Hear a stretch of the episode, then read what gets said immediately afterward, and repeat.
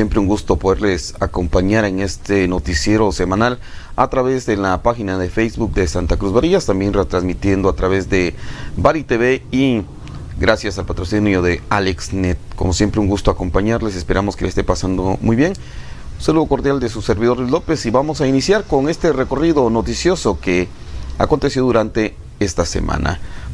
Empezamos con nuestras noticias locales.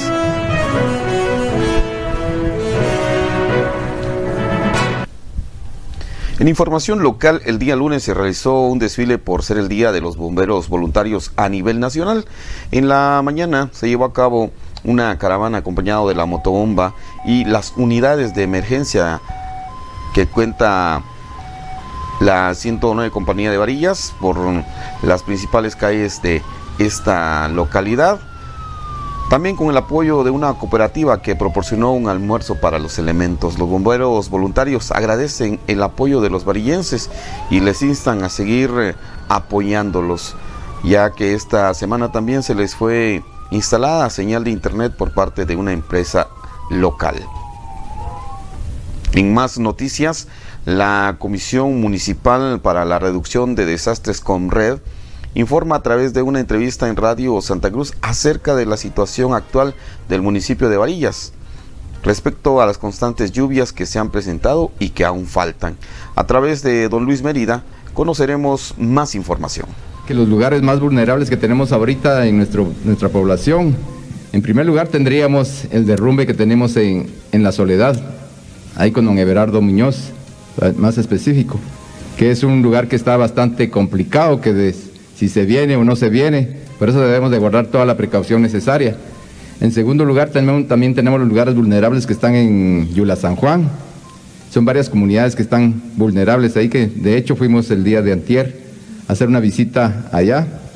Y también tenemos por aquí a nivel de nuestra población, de nuestro casco urbano, el manantial, parte de la zona 3, y, de Vuelta, Vuelta Grande también es otro lugar vulnerable que tenemos acá en nuestra población. Así es que solo se, les hace la recomendación que tengamos la, la, precaución y el cuidado para poder trasladarnos de un lugar a otro. Máxime, volvemos a repetir, es del ave que tenemos con don Everardo, porque es bastante complicado y esperamos en Dios de que este año las lluvias no sean tan fuertes para no tener el mismo problema que tuvimos eh, la vez pasada. Don Luis Mérida, en el caso del casco urbano, por ejemplo, eh, ¿cuáles serían más específico las áreas que pues están más, más vulnerables entre la situación de lluvia o crecimiento del río, por ejemplo? Ah, en crecimiento del río sería el problema que tenemos en el río Cambalam, que es lo que nos ha dado más problema. Pero gracias a Dios que en esta ocasión que vieron estas uh, lluvias, casi no tuvimos problema con el río, más que todo con los deslaves que tuvimos en el manantial, vuelvo a repetir, y en la zona 3 y, y, y en Vuelta Grande. Pero sobre todo, y el río Cambalam siempre nos daba un poquito de problema, pero en esta ocasión, gracias a Dios que todo estuvo en calma, eh, por el hecho de que estuvimos monitoreando de día y de noche, pero ahí estuvo el río guardando su, su altitud. Gracias, gracias, don Luis. Pero también eh, recordemos algo, don Luis, que ha sido muy importante eh, el poder recordarle a las personas a las cuales se han visitado y que se les ha dicho que pues a veces eh, su hogar está en esa zona de riesgo y que ahora si, si afectara esta tormenta Grace, pues también la tropical Grace, yo creo que es importante, don Luis, el poder hacer en este momento la recomendación a aquellas personas que le hemos visitado y que se les ha dicho que tengan mucho, mucho cuidado, don Luchito. De hecho, sí se les ha manifestado, Marvin, de que, de que en el caso de que hayan fuertes lluvias o algunas situaciones que puedan suceder, se les ha manifestado que es de inmediato desalojen el lugar y de hecho hemos tenido ya algunos albergues y de hecho agradecemos aquí a la parroquia Santa Cruz que ellos nos brindaron un apoyo bastante favorable porque tuvimos todos los servicios, estamos muy agradecidos aquí con la parroquia Santa Cruz, que fue el, eh, donde se cobijó a toda la gente. Teníamos eh, el gimnasio, pero del gimnasio nos trasladamos para acá porque aquí teníamos todos los servicios, así que agradecimientos profundos a nuestro párroco y a todo el equipo de del Santa Cruz, que tuvimos bastante espacio acá y fue un placer poderle servir a toda esa gente. Por eso les vuelvo a repetir que cuando surja algún problema, acudan a nosotros y nosotros... Asimismo, el día jueves se dio un hecho de tránsito en los llanos de San Miguel. La 109 Compañía de Bomberos Voluntarios de Varillas que viajaban por ese lugar brindaron los primeros auxilios a dos personas que se, se encontraban con dolores en diferentes partes del cuerpo. Los heridos no fueron trasladados hacia la ciudad de Huehuetenango porque no querían abandonar su vehículo. Se procedió a informar a sus familiares que los trasladaron hacia el municipio de San Juan Ixcoy. Los bomberos voluntarios continuaron su camino y llegaron a su destino sin ninguna novedad. A pesar de que la empresa ProUrba se comprometió a darle mantenimiento a la carretera de Varillas hacia Río Espíritu, transportistas han denunciado que han tenido problemas para trasladarse con sus vehículos por esa ruta que conduce a la franja transversal del norte. A los automovilistas y pilotos pues se les recomienda precaución sobre todo porque estamos en temporada lluviosa y es importante que tengan la precaución necesaria al momento de transitar por esa ruta. Asimismo, el día jueves en la nueva bodega de acopio personal de Asobagri recibieron enviados de especiales de Proinova, de USAID y Popoyan para proporcionar almácigo de café a personas que sufrieron los embates de las tormentas ETA y IOTA el año pasado. Algunas personas relataron que una semana después del paso de las tormentas, sus terrenos aún estaban anegados y que no solo se le se perdió la cosecha, sino también todas las plantas de café, lo cual les ha provocado fuertes pérdidas económicas. Con el programa Sembrando Esperanza se recibieron 200.000 plantas de las variedades Anacafe 14, Marsellesa y Obata y también Geisha también recibieron 4.800 quintales de abono orgánico. Con esto se pretende no solo apoyar al pequeño productor a reiniciar con la siembra, sino mejorar las actuales siembras. Se tiene planeado sembrar mil cuerdas de café con este producto recibido. Los asociados proporcionan mano de obra no calificada y 5 y mil jornales para beneficio. Nos vamos a los deportes locales.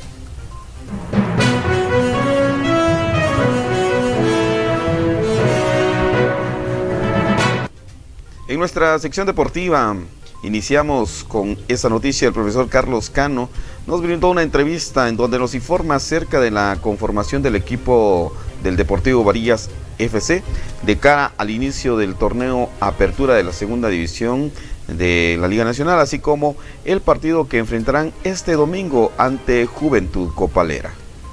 Estar acá Marías y esperamos en Dios que las cosas salgan de la mejor manera. Eh, hemos estado trabajando bien, se ha conformado un bonito, un poquito, un bonito grupo. Somos eh, poco a poco, eh, paso a paso, nos hemos ido completando pero con lo que tenemos podemos hacer eh, un buen trabajo. Esperamos en Dios que lo que hemos trabajado eh, pueda salir de la mejor manera y, que logremos cosas importantes para el municipio. ¿Cómo considera usted el equipo conformado en sus distintas líneas? ¿Considera usted que está ¿Hace falta algo? Sí, estamos bien, estamos bien, por líneas estamos bien. Eh, nos, hacía, nos hace falta todavía por ahí unos dos o, tres jugadores más para, para recambios, para, para tener lo que es verdaderamente un cuadro completo, que sería mínimo 22 jugadores. Aún tenemos eh, eh, solo 20 jugadores.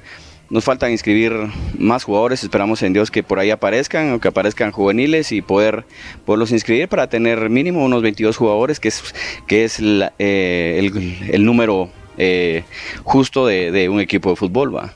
¿Cómo ve usted el, primer partido contra Copalera? Eh, ¿Conoce usted a Copalera o tiene idea de más o menos cómo funciona? ¿Cómo, cómo vislumbra usted el partido de Sí, va a ser un bonito partido. Nosotros hemos estado trabajando de la mejor manera, hemos estado viendo partidos de, de, Copalera, de los amistosos que ha tenido, pero todos los partidos son diferentes. Eh, lo más importante es que nosotros acá somos locales eh, y hemos, eh, hemos hecho las cosas de la mejor manera.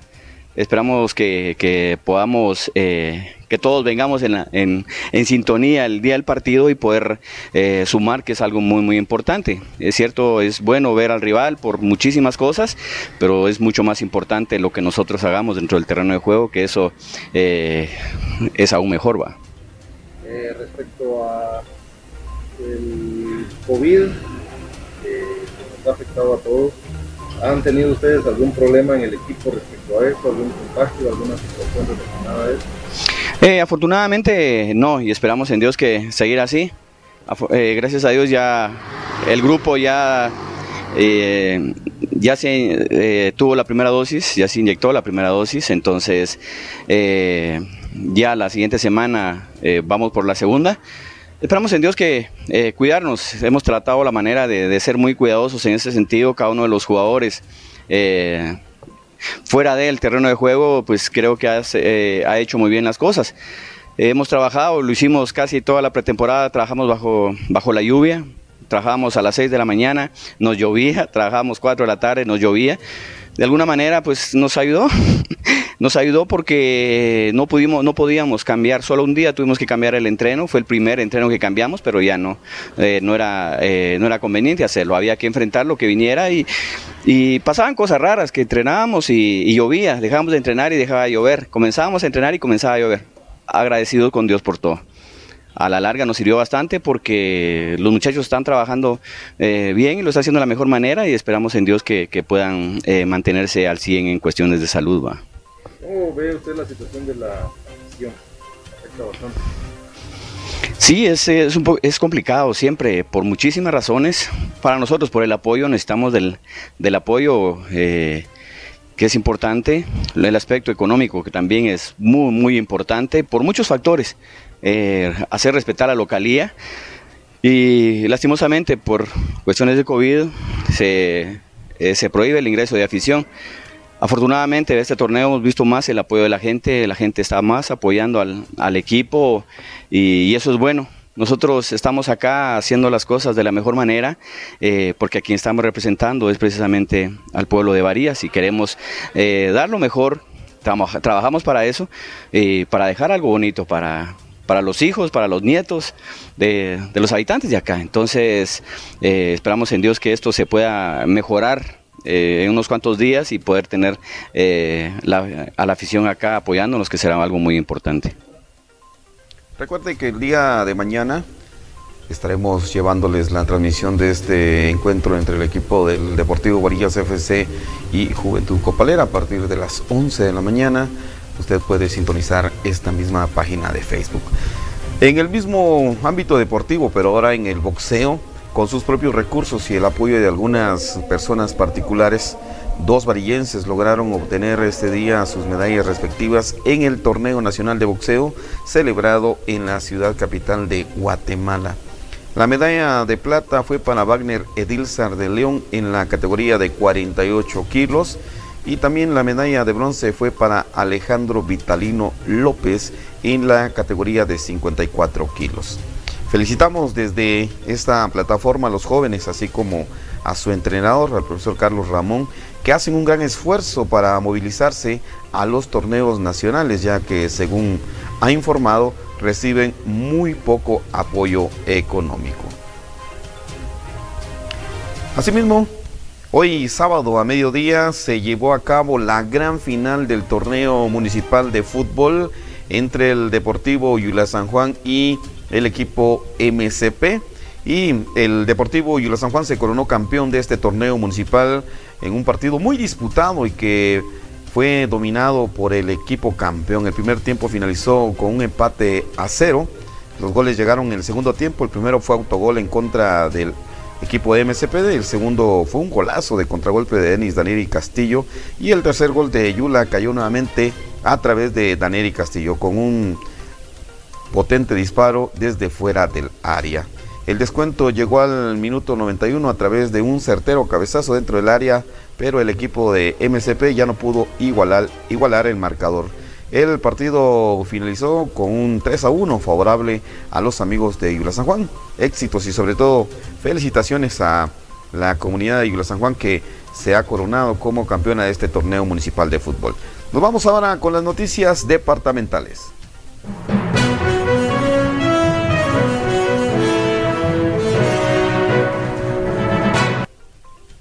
En noticias departamentales piden a director del hospital de Huehuetenango que renuncie por deficiencia en los servicios de salud. Recientemente se solicitó la renuncia al doctor Hugo Orochón, director del Hospital Regional Jorge Vides Molina de Huehuetenango, por mala administración, deficiencia y precarias condiciones en que se atienden a los pacientes con COVID-19. En la publicación se hace mención que esta petición la realizó en citación con la viceministra administrativa y el director del hospital con el objetivo de que puedan dar una solución inmediata. La diputada Cardona indicó que existen carencias de medicamentos, equipo médico, falta de personal médico especializado. Además, se pide una mejora en la atención de los servicios en todas las áreas, revisión de una planta de tratamiento de aguas negras, así como establecer un área COVID. Se acordó en esa reunión que se revisará el presupuesto y se solicitó la renuncia del director del hospital debido a la mala administración y las deficiencias que se han encontrado. Se dio un plazo de ocho días para mejorar esta situación. Asimismo, se estará fiscalizando los acuerdos para que no se siga vulnerando el derecho a la salud del pueblo huehueteco. Vamos ahora con lo más importante en noticias nacionales.